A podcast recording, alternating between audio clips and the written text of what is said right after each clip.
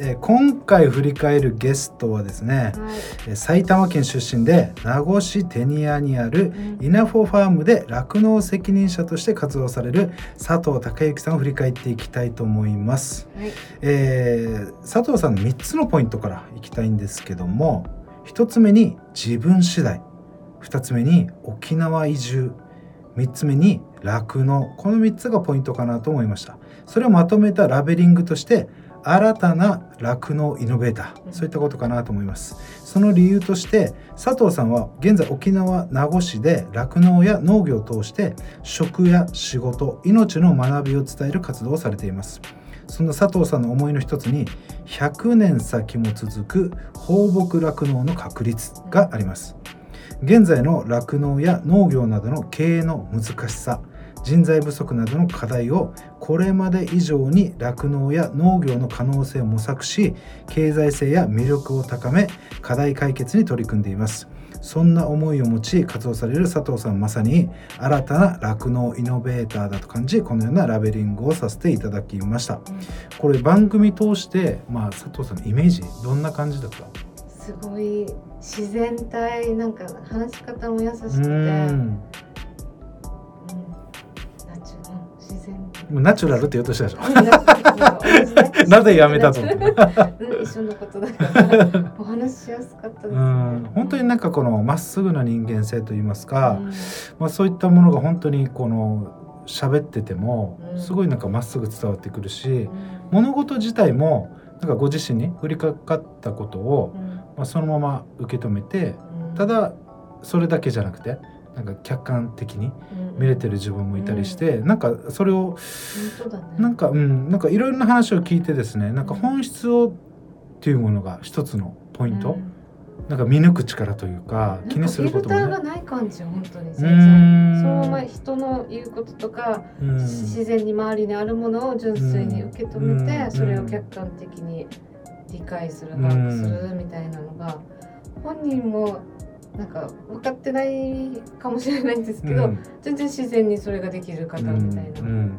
ね、でも、うん。でもそれが多分一番かもね。分かってるからどうのこうのでもないからね。実際それをなんか自分でそうだね。生き、なんか自然な形で自分らしくできてるっていうのが多分一番あうんのはずなので、うん。なんかそれがすごいうん感じましたよね。うん。でそんな佐藤さんの、まあ、人生活動の理念を伺ったんですけども、えー環境のせいにしない、まあ、そういったことを言ってました、まあ、その、えまあ、理由としては、まあ、自分の思うようにいかないことを、まあ、周りのせいにしないこと。人間関係も働く場所も自分次第でいかようにも変えられる可能性がある。大事なのはどこにいるかではなくそこで与えられた場所で自分が何をするか。その上のその上で自分のやりたいことを熱量を注げることに取り組む、まあ、そういったことが、えーもう理念、ほうん。考えというふうにおっしゃってたんですけども、まあ、この中でもね、うん。えーまあ、そういうことを考えるに至るうん。もともとそういうことを例えば小学校から思ってるわけなくてそうタイタイミングって何があったんですかって聞くとなんかもともと就職した時に、なんかその例えば別の部署うん。とのやり取りでなんか先輩ね、どう同じ、えー職場の先輩にえ「あっちの別の部署の誰々さん怖いから気をつけな」とか たくさん聞いたと。でだだけど実際自分関わってみると全然怖いことないし、なんかそれって結局自分の在り方がうん。その相手をそうなんか変な感じにうん。させてるんじゃないかとか、うん。まあ、それをすごいなんか感じたりとかそれをまあ例えば人間関係がそう。でそれがなんか働く場所うんなんか向き合う仕事、まあ、いろんなことがまあ本当自分次第で本当にこういろんな自分の働きやすさうん。生きやすさそういったところに展開されるんじゃないかっていうのをなんかねあのこの仕事をなんか生きる中で気づいたっていうふうにまあ言ってましたよね。なんかそれ聞いてなんかどんな感じした？こういう人たちがいっぱいいる会社ってすごい働きやすそう。あ いやいっぱいいるかは分からんよ。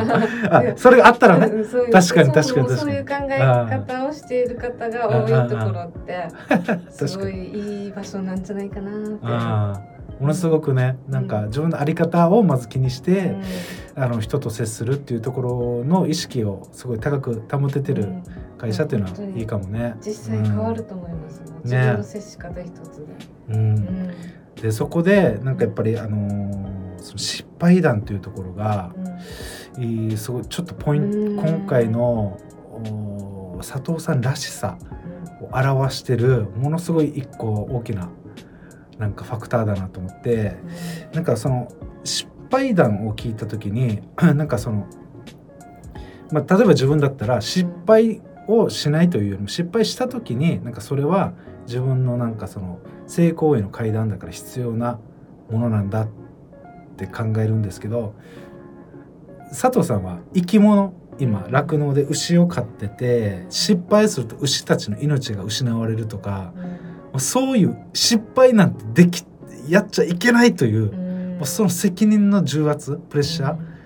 でしかもそれを前もってその失敗しないために情報収集したりとかあらゆる手を尽くしててえその中でやっちゃった時のことっていうのはとてつもなくやっぱりね自分に降りかかるっていううん。話を聞いた時にうん。あ失敗のなんかその見方というか人によってここまでなんかあの捉え方が変わるんだなっていうのがものすごく今回自分にとってもとってもなんか気づきになったというか、うん。まあ、生き生き物と、まあ、自然と向き合うことのやっぱ厳しさをなんかちょっとだけ見た気がしますね。うん。でどう感じたいっちゃん？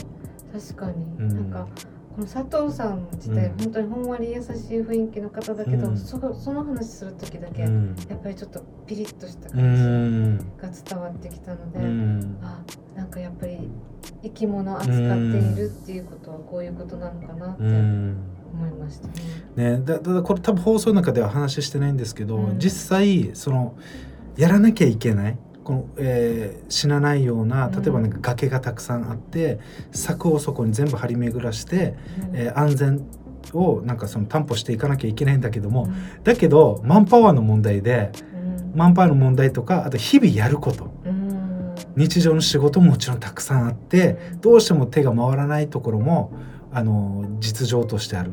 うん。だけどだからそこの現実との折り合いをつメンタルでつけていくっていうのもとても大変っていう話もされてたので、うん確かにそうだなっていうね、うん。そこもなんかありましたよね。うん。でここでなんかあのフェイバリットソングの話の時に なんかそれの話が振りとなって私の中で。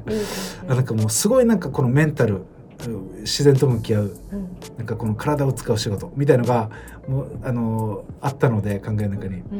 あのこの彼の、えー佐藤さんの、うん。えーフェイバリットソングがサンボマスターの「できないことをやらなくちゃ」だったんですけど、うん。すごいなんかこう激しい元気づけるような歌だったので、うんなんかこの仕事してる時に力仕事とかしてる時にうん聞いてるかなと思ったら意外や意外。事務作業してる時に聞いてるっつって「えー!」みたいな。日々なんか外でね仕事してるからその事務作業むちゃくちゃ苦手になってて。メンタル的にきついからその歌聞いてるっつってああなるほどみたいな。これがむちゃくちゃ面白かったですね。いやでもそこでねやっぱりあのもう最後ちょっと伝えたいのはこのなんといってもこのおイナファームさんの魅力。うん。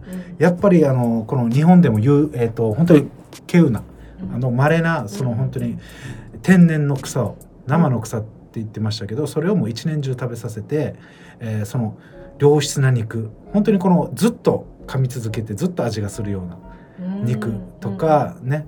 あとはミルクも本当にこの風味の豊かな肉、えーミルク。そういったものを本当に出してたりあと蜂蜜ね。蜂蜜も本当自分たちでちょっとビター。うん。あの少し苦みがあるんだけども非加熱で本当にこの、えーずっとる。もちろんあのななんだっけあの期限は書かれてるんだけども賞味期限書かれてるんだけど基本的に蜂蜜というのはもうずっとあのななんだろう。い傷まないというか、っていうものらしいので、まあ、そういったものを手掛けてて、まあ、今後ねなんか商品開発とかうん。そういうのをもっともっとやっていくって言ってたのでその辺もすごい楽しみだし、で実はその稲穂ファームさんを月に1回むちゃくちゃ十二分に楽しみに行けるっていうのがありましてうん。それがこのフルムーンパーティー。ね。これぜひ本当にまだ我々も行ってませんのでぜひ遊びに行きたいなと思ってましてなんかこう満月の日にね月1回、あのその稲穂ファームさんで、うん。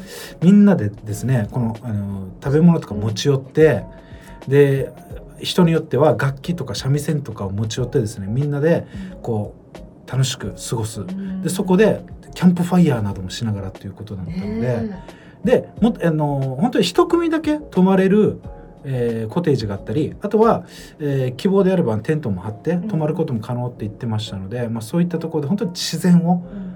堪能するのにずっと適してるなっていうね、うんまあ、そういったことがありますので、まあ、そういったあのこの稲穂ファームさんの本当にまた細かい情報などはねあのホームページとか、えー主にインスタで発信されてるって言ってましたのでその辺をぜひチェックしていただいてですねあのどんどん応援うんしていってほしいなと思いますね。はいというところで、えー今回はですね、えー名護市えー名護市テニアにあるえーイナフォファームで酪農責任者として活動される佐藤孝之さんを振り返っていきました以上になります。はい。佐藤孝之さんへのお問い合わせはインターネットでイナフォファームと検索するとホームページから各種 SNS がご覧になれますのでご確認ください。